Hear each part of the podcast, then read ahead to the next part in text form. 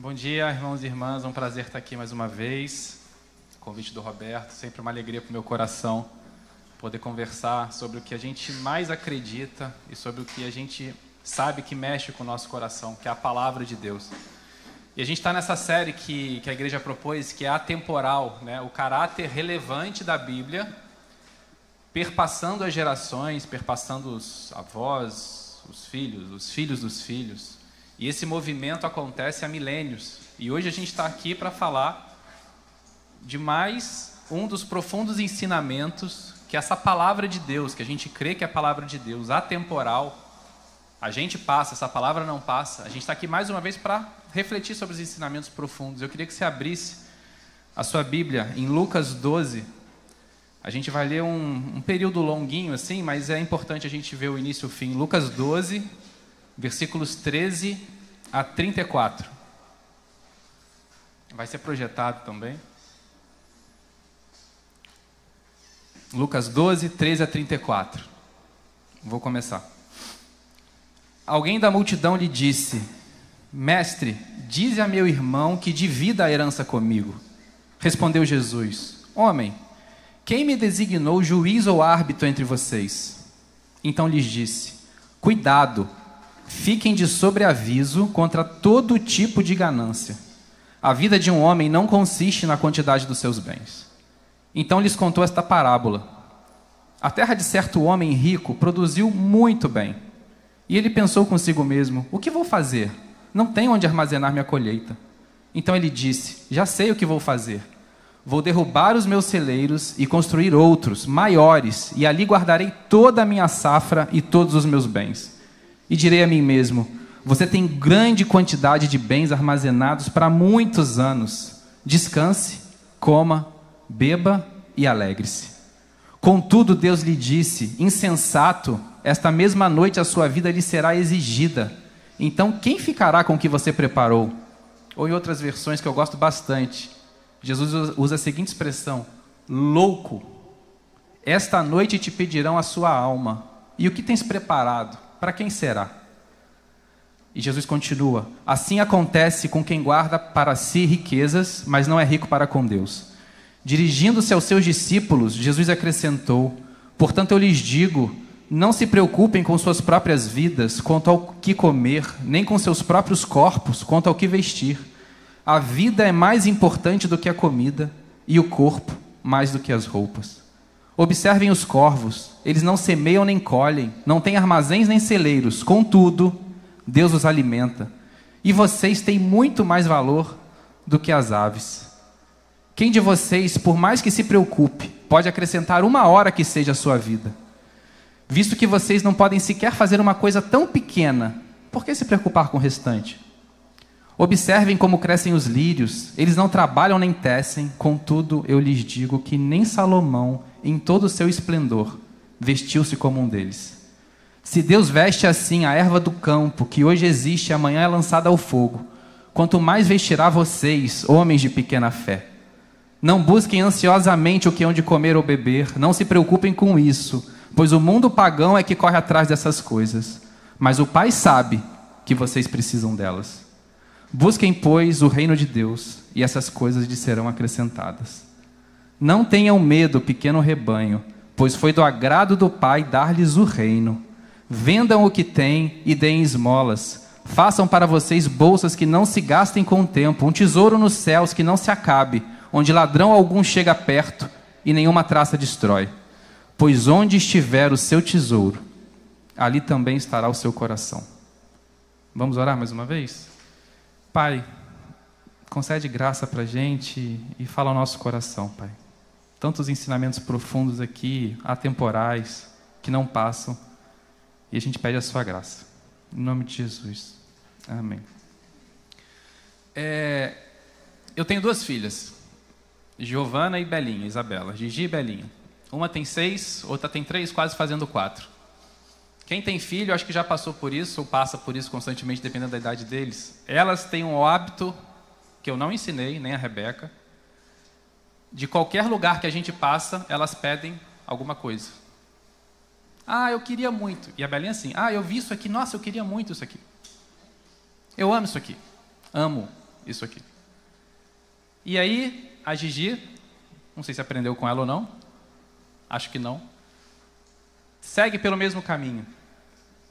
E um dia eu parei para ter uma conversa papo cabeça com a minha filha, acho que na época ela tinha quatro anos. Eu falei, Belinha, sabe o que acontece com a gente? E acontece com o adulto também. Nada do que a gente tem ou do que a gente quer ter vai ser suficiente para a gente. Você agora está pedindo isso para o papai e para a mamãe? Quando a gente te der, se a gente te der, no momento que a gente te der, vai passar um pouquinho e você vai querer outra coisa. E aí ela é esperta, ela incorporou o, o ensinamento. E das próximas vezes, o que ela costuma fazer às vezes comigo? Papai, eu sei que eu vou querer outra coisa depois, mas agora eu quero essa.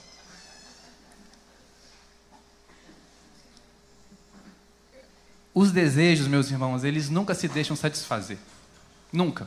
Isso vale para uma criança, isso vale para a gente. Eles até podem causar um prazer e uma alegria na gente de imediato, e causam. Quando a gente conquista, ou recebe, ou ganha algo que a gente quer muito, ou pelo qual a gente lutou muito, a gente se alegra, não se alegra? É bom. É bom você passar numa prova para a qual você estudou. É bom você ganhar um presente pelo qual você não fez nada para ganhar. A gente se alegra, a gente tem prazer nessas coisas. Mas, por algum motivo, de um vazio que existe no nosso coração, a gente não atribui valor ao que a gente tem. A gente sempre atribui valor às coisas que a gente ainda não tem. As coisas que a gente tem, a gente atribuía valor até o momento de ter. A partir do momento que eu comecei a ter, os meus olhos, o meu coração já se volta para uma outra coisa que eu ainda não tenho, porque o meu valor, o valor que eu estou colocando nas coisas, está nas coisas que eu não tenho. E essa é a lógica de circulação do capital no mundo, não é? Eu lembro quando eu juntei um dinheiro para comprar um iPhone 6 com a Rebeca. A gente tinha aqueles Androids antigões, ela tinha um Android, eu tinha um N8. Na época que não tinha um smartphone ainda, né? A gente juntou para comprar um iPhone 6. Está em qual iPhone mesmo? 15. E vai chegar no 2000. E a gente não vai parar com o nosso ímpeto de ficar trocando de iPhone. Porque o valor, a lógica do capital sabe disso, a lógica que a gente vive sabe disso, e nutre isso na gente, está sempre, entre aspas, está sempre no que a gente não tem. Então, isso se vale, esse mecanismo se vale da lógica do desejo, porque o desejo ele sempre pressupõe uma falta. Se eu desejo é porque me falta. E se eu supro um desejo, logo instantaneamente abre espaço para um outro desejo. Quando eu leio esse texto, e o nome da reflexão que eu dei hoje é, é, é insaciáveis, porque nós somos insaciáveis, é porque sempre que nós tentamos satisfazer um desejo, a gente tem que lembrar que esse desejo não vai se deixar satisfazer. Seja ele qual for. Pode ser o desejo mais legítimo do mundo, pode ser o desejo de ter um, uma família abençoada. Um desejo legítimo? Super. Mas se você nutre toda a sua vida nesse desejo, no momento, no D mais um, que você tiver esse desejo saciado, cumprido, realizado na sua vida, você pode ter certeza que ao longo do tempo, você vai ficar alegre, vai ficar feliz. Mas quanto mais o tempo passa, você vai perceber, se você se olha no espelho, que esse desejo não vai te deixar satisfazê-lo, você não se sente satisfeito, porque a gente é insaciável.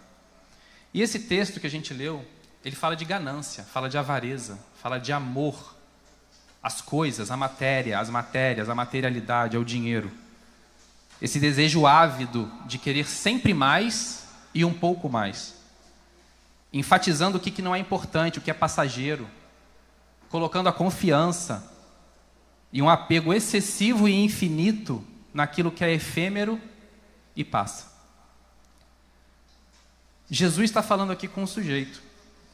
Antes dele falar com esse sujeito, ele estava falando com os discípulos dele. Se você volta um pouquinho no, no, no capítulo 12, você vai ver que ele estava encorajando os discípulos dele quando forem perseguidos, ou quando, ou quando eles fossem é, maltratados, ou caluniados. Falava assim: olha, não se preocupem, não tenham medo. A riqueza de vocês está com Deus. Deus sabe cada fio de cabelo que está na sua cabeça. Nenhum cai sem que ele saiba. Não tenha medo. Quando Jesus está tratando os discípulos dele, e está conversando com eles, a, a Bíblia diz, o trecho que a gente leu diz, que sai uma pessoa da multidão, vendo aquelas palavras de sabedoria, provavelmente, fala: Mestre, me ajuda aqui, eu estou com um problema familiar. E Jesus, como sempre, ele não subestimava encontros. A gente às vezes subestima, né? Eu, pelo menos, às vezes eu falo assim, esse encontro não, acho que não vai gerar nada para mim, assim. Deixa eu dar oi, sendo bem sincero. Dar oi, tchau e beleza, deixa eu ser simpático, educado, como eu aprendi, mas acho que desse encontro acho que não vai agregar muito não. Mas Jesus não subestimava encontros. E ele faz um diagnóstico da alma desse sujeito que ele dá uma guinada, porque o, o cara fala assim: Jesus, eu estou com um problema familiar aqui causado pelo dinheiro, me ajuda aqui, faz o meu irmão repartir os bens da, da, da possível herança comigo. Provavelmente ele está falando de um primogênito e do direito que ele achava que tinha, ele estava se sentindo injustiçado e ele queria que os bens fossem repartidos com ele. Vamos supor que Jesus acatasse o pedido daquele homem, se fizesse árbitro entre aqueles dois irmãos e dividisse os bens. O desejo daquele homem teria sido atendido? Teria. Mas aquele homem teria sido tratado no coração? Não. Porque no momento que aqueles bens fossem divididos, ele ia começar, poxa, mas ele ficou com uma coisa melhor que a minha. Poxa, mas aquela terra que ele tem não é do tamanho da que Jesus me deu. Então Jesus, ele não subestima encontros, e ele faz um diagnóstico da nossa alma e ele viu que aquele coração estava apodrecido e adormecido na ganância, no amor ao dinheiro. Ele começa a tratar aquele sujeito, por isso que ele conta uma história. Porque é mais fácil a gente tratar problemas quando a gente conta uma história, não é verdade? Principalmente de um terceiro, porque essa história envolve a gente, mas no terceiro a gente é ótimo em tirar conclusões e julgar e, e, e, pegar lições de moral. Então Jesus, ele primeiro ele sabe o seu lugar, porque ele não se deixou levar. Consciência de missão, né? Às vezes a gente não tem muita consciência do que a gente, até onde a gente deve ir, até onde a gente não deve ir. Jesus, perfeito como é, tem plena consciência de missão e fala: olha, eu não sou árbitro entre vocês, eu não vou fazer isso. Mas eu vou fazer uma coisa melhor. Ouve essa história aqui. E ele propõe uma história de um homem rico. O homem já era rico, que tinha uma terra que produziu muito muito. E aquele homem, vendo aquela produção gigante, falou: Bom, o que, eu vou fazer com isso tudo? Eu vou guardar. E ele continuou guardando. Até o momento que o lugar que ele guardava não cabia mais. E ele teve a brilhante ideia, e a, e a palavra diz que ele fala consigo mesmo, que a gente fala com a gente, né? A gente conversa com a gente o tempo todo. Ele falou: Poxa, o que, eu vou fazer com isso tudo? Ah, já sei eu vou construir, vou destruir os celeiros e os armazéns que eu tenho e vou construir celeiros maiores. E aí o homem fala: vai chegar um dia que eu vou olhar para a quantidade de bens que eu tenho, para o patrimônio gigante que eu tenho, e falar assim: agora descansa, agora calma e vai curtir a vida. A gente sabe que isso é mentira, porque a gente é insaciável. E no dia que ele tiver a quantidade de bens e de patrimônio que ele acha que hoje seria suficiente, no dia que ele chegar lá, aquela quantidade de bens e, e, e patrimônio que ele terá não será mais vista como suficiente por ele. Por isso que Jesus está tratando o coração desse homem. O homem está dizendo: Eu vou só aumentar mais um pouquinho, porque é sempre mais um pouquinho, né? E aí eu paro. Mas não para. Então, antes de tudo, antes da gente começar a entrar nas aplicações, esse texto aqui que a gente está conversando sobre, ele não é uma apologia para a teologia franciscana de eu largar todos os meus bens, não buscar para mim e para minha família o melhor que há nessa terra, que Deus pode me dar ou pode não me dar. Antes de tudo, esse texto é um diagnóstico para o nosso coração. Ele é um alerta. Onde é que você tem colocado o seu tesouro? Onde é que você tem colocado o seu coração nessa vida? O que, que tem pautado a sua vida? nesse curto período de tempo que a gente vive aqui na Terra? Como você tem lidado com os recursos que Deus te confia? Você tem usado só para inchar, inchar, inchar, inchar? Ou você tem usado esses discursos com desprendimento necessário para que outras pessoas possam ter a sua vida potencializada? É disso que Jesus está falando. Não é sobre ir para o inferno, não é sobre é muito mais que isso. É sobre como é que está vivendo a sua vida, como é que está seu coração. Onde você tem colocado a sua confiança. E o primeiro ensinamento que Jesus dá para a gente, por mais que a gente já saiba, ele é profundo demais, principalmente nesses momentos que a gente vive, né? Hoje em dia. Me incomoda muito, é, não sei se incomoda vocês também, essa profusão de autoajuda ligada nas mídias sociais, né? Ligada com fé e com prosperidade financeira. Mas me incomoda assim, me dá raiva, assim, sabe? Por dentro, assim. Porque a pessoa, e, e o que tem de cristão, gente que se diz cristão, que segue Jesus Cristo, que deu essa história aqui para a gente refletir nela, usando a fé e a história de sucesso financeiro pessoal para defender a prosperidade financeira, é, é muita, é muita gente que faz isso. E acho que não tem nem nada mais, acho que não existe nada mais antibíblico do que isso. Talvez. Por quê? Porque você está pegando um ensinamento desse aqui e faz o que com ele? O que você faz com esse tipo de ensinamento? Você não trata o coração. E olha, gente, eu conheço pessoas que já passaram por dor na vida. Mas parece que fica mais duro, sabe? O mundo mede a gente por aquilo que a gente tem. E aí esses discursos encontram um lugar assim perfeito para eles fluírem. Porque se o mundo mede a gente pelo que a gente tem, não pelo que a gente é, a vida é uma caça ao tesouro. Né? A vida é uma caça ao tesouro. E que tesouro é esse? Esse homem teve um encontro com Deus, esse homem da parábola. Não é um encontro com Deus que eu gostaria de ter. Ser chamado por Deus de louco, porque essa noite a alma dele ia ser pedida. E tudo que ele juntou, e tudo que ele produziu, e tudo que ele buscou produzir na vida inteira dele, ia para quem? Ia para onde? E um dos problemas do dinheiro é que a gente começa a achar que tudo pode ser comprado, tudo pode ser controlado. Quando eu falo dinheiro, eu queria muito que você entendesse, é, tentasse compreender de forma mais ampla, porque não é só o dinheiro, ainda mais hoje em dia, né? O Roberto brincou que hoje em dia tem Pix, é tudo um Pix. O dinheiro papel, o dinheiro papel moeda, as minhas filhas nem, nem sabem o que é. Eu comecei a andar com dinheiro na carteira para elas terem noção, ó, tá indo embora, porque, né? Porque senão não tem essa noção que está indo embora. É, é, o celular mágico. O celular faz tudo. Ó, tum. Cara, não, não existe isso. E eu me perdi. Mas eu vou, eu vou resgatar. É, essa, essa noção do papel é, ter perdido. Não, me embolei todo agora. Deixa eu voltar tudo. Essa concepção do dinheiro abstrata piora as coisas. Piora muito as coisas. Porque a gente para de prestar atenção. Eu não tenho mais o movimento de abrir minha carteira, ver quanto eu tenho. Ou ver, enxergar o dinheiro de forma palpável como um instrumento. Um instrumento com um objetivo a ser atingido. E o, e o que a gente acaba perdendo nessa história toda é que a gente usa o dinheiro, às vezes, às vezes não, muitas vezes de forma irrefletida, o patrimônio. Então eu queria que vocês tivessem a concepção de dinheiro lato senso mesmo, assim, abstrato, amplo. Porque não é só dinheiro, é o que ele pode proporcionar. E o nosso coração se apega e se fundamenta e coloca como âncora da nossa fé e da nossa existência, muitas vezes pode não ser um pedaço de papel, mas é o que o dinheiro pode representar. E o que o dinheiro pode representar? Patrimônio, controle da vida das pessoas. Tem gente que acha que pode e deve controlar a vida de todo mundo. Por quê? Porque ela banca. Ou porque ela tem o poder, porque dinheiro gera poder. Então, quando a gente está falando desse apego às matérias, à materialidade das coisas, a gente está falando de algo muito maior do que só o dinheiro. É muito mais o que ele proporciona.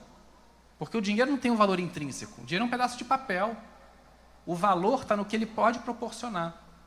E se eu começo a colocar minha vida onde ele pode proporcionar, como confiança, não é à toa que Deus chamou dinheiro de quê? Jesus chamou dinheiro de quê?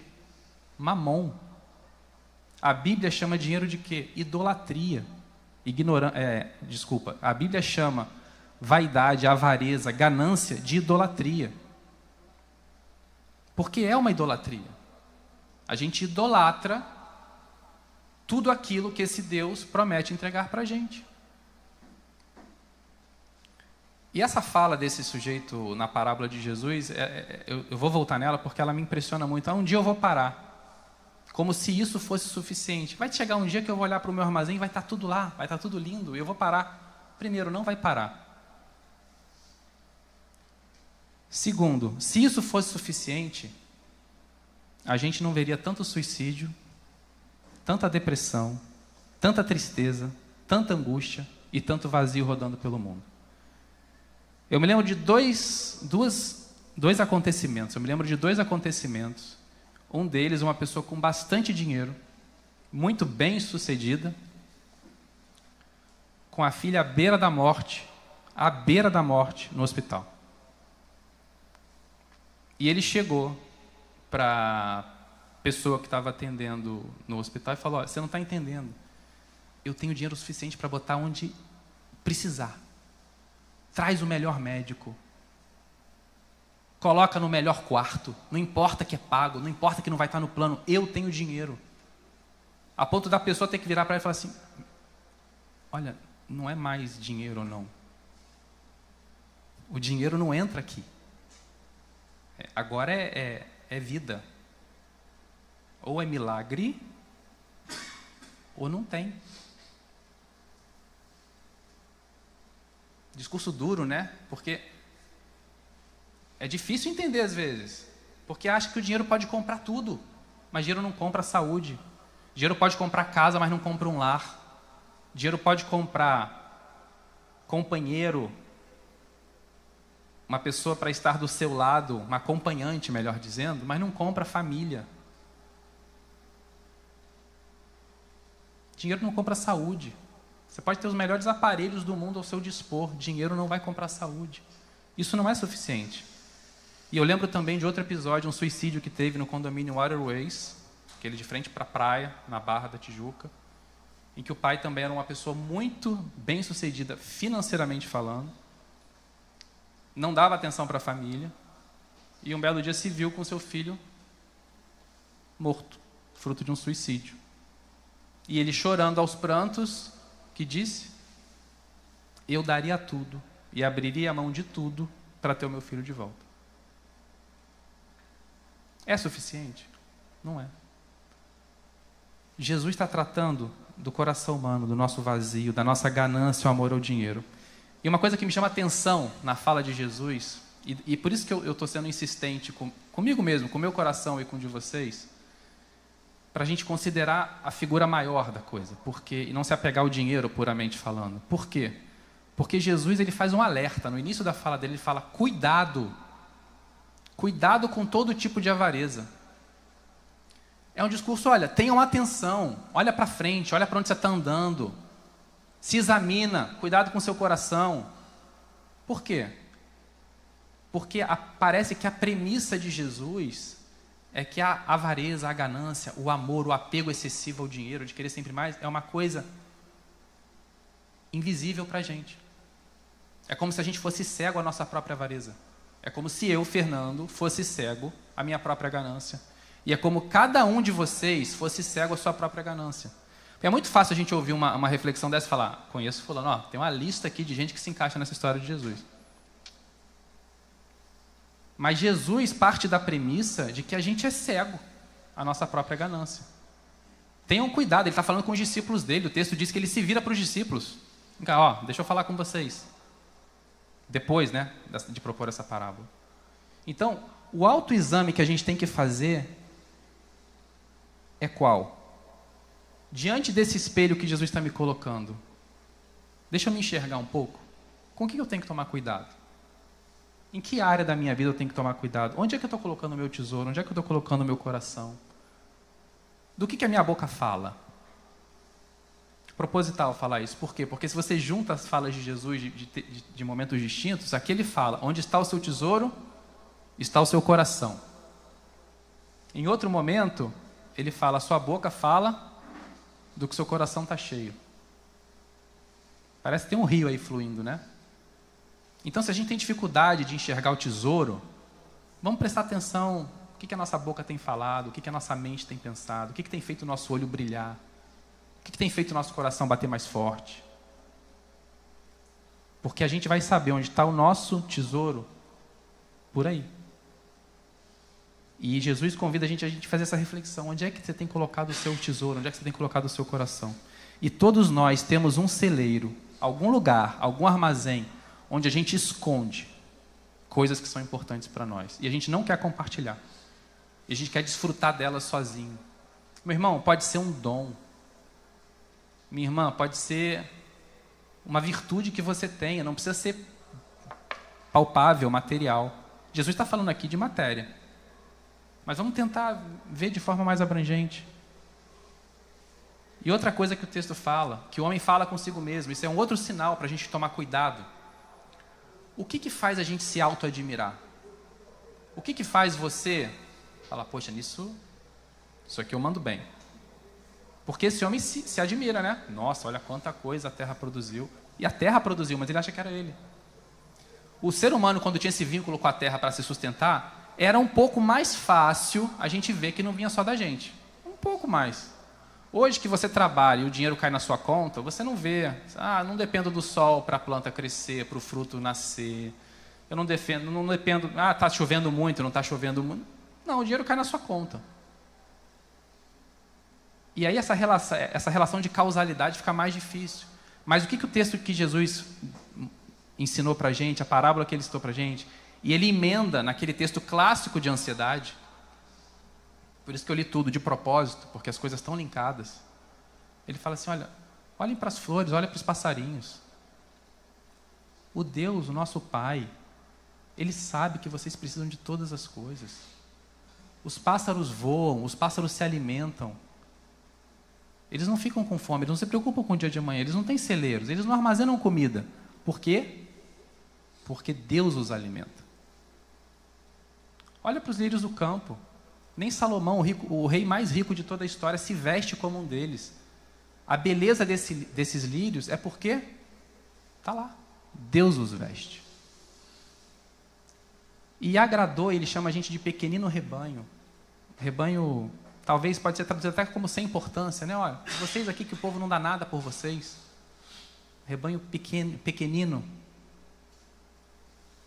Agradou a Deus conceder a vocês o reino dos céus. E vocês têm o reino, então busquem o reino. Porque Deus que veste os lírios do campo e Deus que alimenta os pássaros, Ele sabe que vocês precisam de todas as coisas. E quem corre atrás dessas coisas, quem faz da vida um palco para correr atrás de matéria, está correndo atrás do vento. É vaidade. Não corram atrás disso. Não coloque a sua vida nisso. Não coloque seu coração nisso. O tesouro não está aí. Quem faz isso é pobre para com Deus. Ajuntem para si riquezas no céu, onde a traça não, não corrói, a ferrugem não corrói. Percebe como o discurso está todo linkado? Dinheiro é instrumento, bens são instrumentos, propriedades são instrumentos, tudo que é criado é instrumento para que a gente execute. Instrumento, pensa no instrumento mesmo. O Anderson tocou violão aqui para a gente hoje. O violão, sozinho, ele faz alguma coisa?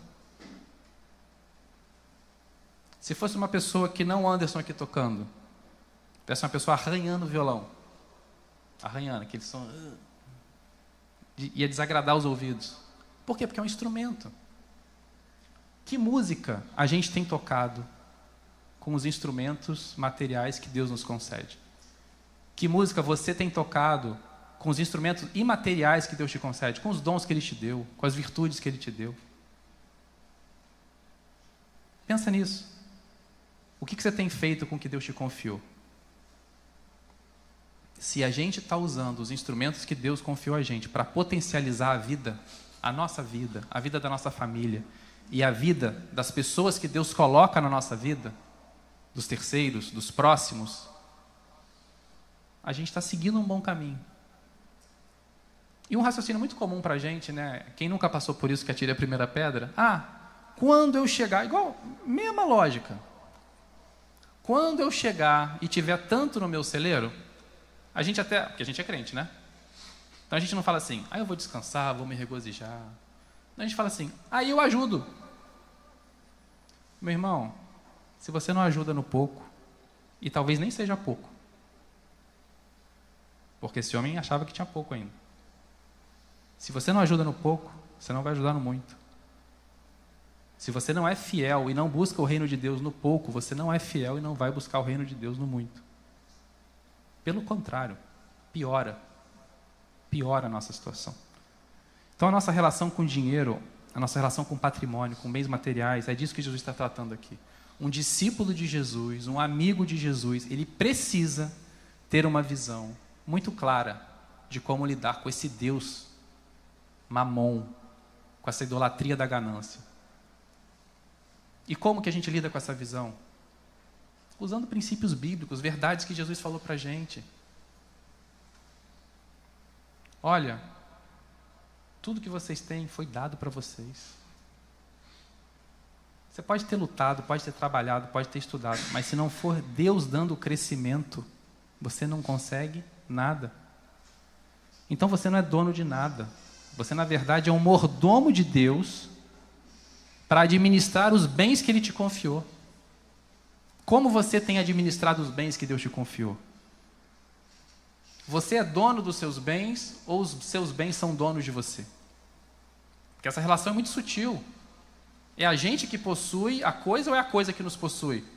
A forma como a gente trata esse instrumento vai dizer isso. Quem é escravo de quem? É bom para um discípulo de Jesus, de tempos em tempos, fazer uma análise pessoal, se olhar no espelho e dizer: quem é o dono dessa coisa aqui que Deus me confiou? É Deus de fato que é o dono e eu estou administrando para Deus? Ou essa coisa virou minha dona? E ela está me administrando para os bens, para os fins que não interessam ao reino. A gente precisa reordenar valores. Em vez de ser dono, lembrar que a gente não é dono de nada. Nem o nosso corpo nos pertence nem a nossa vida nos pertence. A gente tem que lembrar que a gente não tem propriedade de nada. Pelo contrário, não adianta o seu nome estar num título de um RGI de um imóvel. O que, que adianta isso? Ah, vai me dar mais segurança. Que segurança?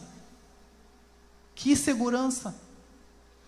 Ah, de ter uma casa própria, de dormir no meu próprio teto, de botar a cabeça no travesseiro e ter paz. Que paz? Não vamos confundir as coisas. É bom ter casa própria? Claro que é. Mas que segurança que ela traz?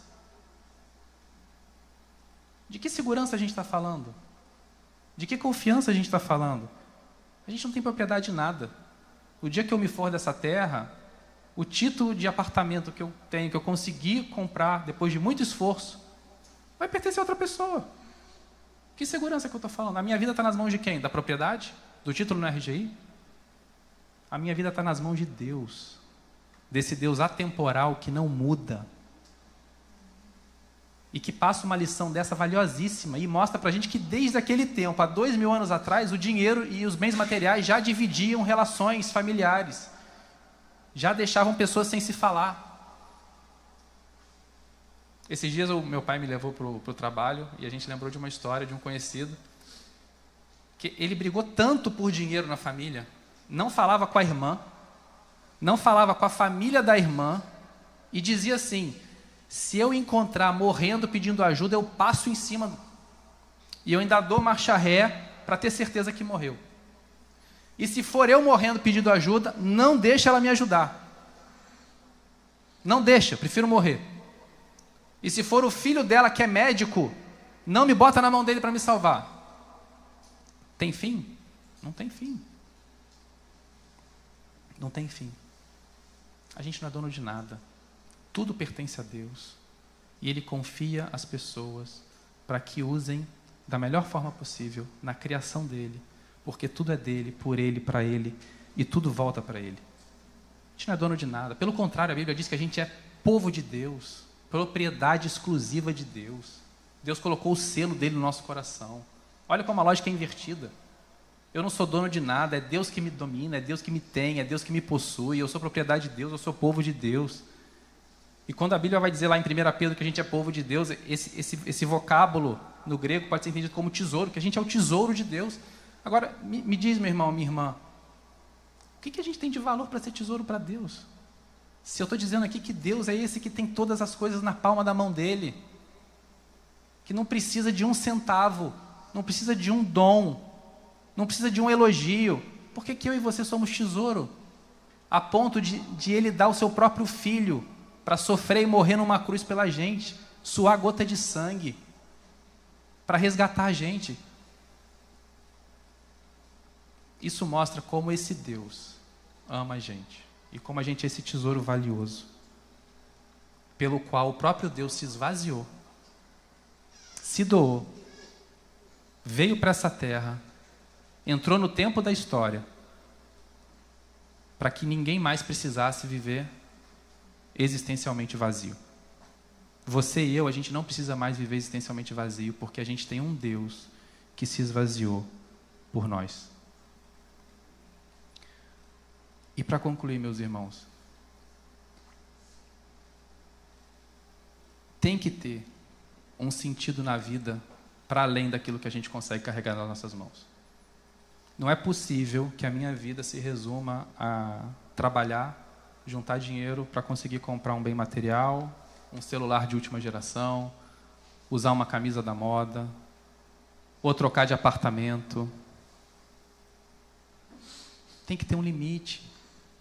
Tem que ter um lugar que eu fale assim: não, não, até aqui deu.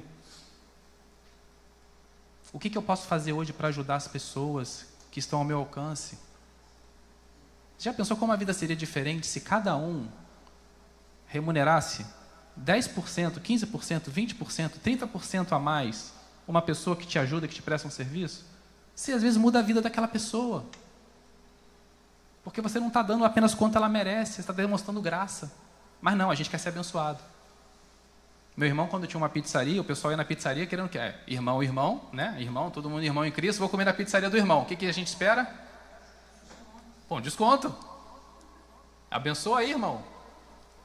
Por que, que a gente não tem a lógica inversa? Não, deixa eu abençoar em vez de ser abençoado. Vamos tentar carregar isso com a gente. E a vida, ela tem que ter, como eu estava dizendo, um sentido maior do que as nossas mãos podem alcançar. E aí eu lembro do versículo do texto, do texto, perdão, e da fala de Paulo. Se a nossa esperança para essa vida se resume apenas ao ao que a gente pode alcançar, ou se a nossa esperança em Cristo se limita apenas a esta vida, é uma outra forma de dizer a mesma coisa. Se a, se a esperança e a fé que eu tenho em Jesus se limita aqui, a tempo, espaço, concreto, parede, matéria, nós somos os mais infelizes de todos os homens. Para fechar, eu lembro de uma música, perdão, da, da Ana Vilela, uma música Trembala. Eu tive que resgatar o nome dela, que eu não lembrava o nome dela. Vocês com certeza já ouviram essa música. Uma música bem bonita. É uma música que mexe com o nosso interior. Porque ela poderia ser uma música de Eclesiastes, né? O, o conteúdo dela está tá bem afinado com o que Salomão ensina para a gente. Que a palavra inspirada de Deus também é temporal. Eu separei um trecho aqui para ler para vocês, se vocês não recordam da música. Um trecho que tem tudo a ver com o que a gente falou. A gente não pode ter tudo, qual seria a graça do mundo se fosse assim? Por isso eu prefiro os sorrisos e os presentes que a vida trouxe para perto de mim. Não é sobre tudo que o seu dinheiro é capaz de comprar, e sim sobre cada momento, sorriso a se compartilhar. Também não é sobre correr contra o tempo para ter sempre mais, porque quando menos se espera, a vida já ficou para trás. Segura teu filho no colo, sorria e abraça os teus pais enquanto ainda estão aqui. Lindo, né? Mexe com o coração. Por quê? Porque é uma provocação para a gente tirar os olhos da matéria. Segura o teu filho no colo enquanto ele está aqui. Abraça teu pai enquanto ele está aqui. Isso tudo passa. Para de bobeira. Para de ser mesquinho. Agora, posso ir mais além? Meu pai vai estar sempre aqui, minha mãe vai estar sempre aqui. Meu filho vai estar sempre aqui. Se eu carregar ele no colo todas as vezes que eu puder, e eu tento fazer isso. Eu estou cansado, estou exausto, a me dá colo, a gente me dá colo. Eu falei, Senhor, eu tento dar, porque eu falo assim, cara, eu vou dar. Dou um jeito, tento dar um jeito. Mas eu sei que ela não vai estar comigo para sempre. Porque levando esse raciocínio mais adiante, isso também é efêmero. O que, que me sustenta? O que, que te sustenta? Onde nosso pé está fincado? Onde a nossa confiança está ancorada? Onde o meu coração está? É aí que está o meu tesouro. Vamos orar? Pai amado, a gente te agradece porque a tua palavra é profunda, é cortante, é penetrante. E o Senhor, só o Senhor sabe, Pai, onde está a nossa verdadeira confiança. Que nós confiamos em Ti, mas também nós confiamos nos carros e cavalos. Que nós confiamos em Ti, mas nós também confiamos no teto da nossa casa. Pai, a gente quer que o Senhor revolva o nosso coração, a gente quer que o Senhor mexa lá dentro, lá fundo, para que o Senhor tire lá de baixo, Pai, tire debaixo do tapete toda a poeira que está acumulada com esses ranços de pensamento, de fé, de confiança. Tu sabes, Pai, que o nosso coração te ama, tu sabes que a gente quer fazer sempre a coisa certa. Tu sabes que a gente quer buscar o teu reino acima de todas as coisas. Mas, Pai, nos ajuda a lembrar e a viver a cada dia, lembrando que é o Senhor que nos veste, é o Senhor que nos embeleza. A nossa segurança, Pai, não está em nenhum bem que a gente possa ter, em nenhum dom que a gente possa receber. A nossa confiança está em Ti, Senhor. Porque o Senhor que não muda, o Senhor que é atemporal, o Senhor que não passa, tudo o resto nessa vida passa, mas o Senhor não passa. Tudo escorre pelas nossas mãos, Senhor, tudo, mas a gente não escorre das suas, porque a tua mão é forte, a tua mão é firme, o Senhor é o nosso porto seguro e a nossa fé está ancorada em Ti. Ajuda a gente, Pai, a não se achar belo pela roupa que a gente veste, mas a gente se se ver belo porque a gente foi remido e lavado pelo sangue de Cristo. Não existe roupa, não existe ostentação, não existe bem material que vai nos fazer aceitáveis ou mais belos. É o Senhor, é o teu sangue que foi derramado naquela cruz. E obrigado, Pai, pela sua ressurreição.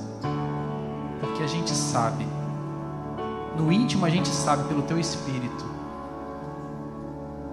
que a nossa esperança não se resume apenas nessa vida. A gente ora para ter casa, a gente ora para ter posses, a gente ora para ser bem sucedido financeiramente.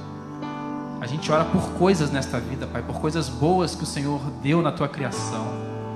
Mas não deixe o nosso coração ser levado por nenhuma delas. Não deixa, Pai.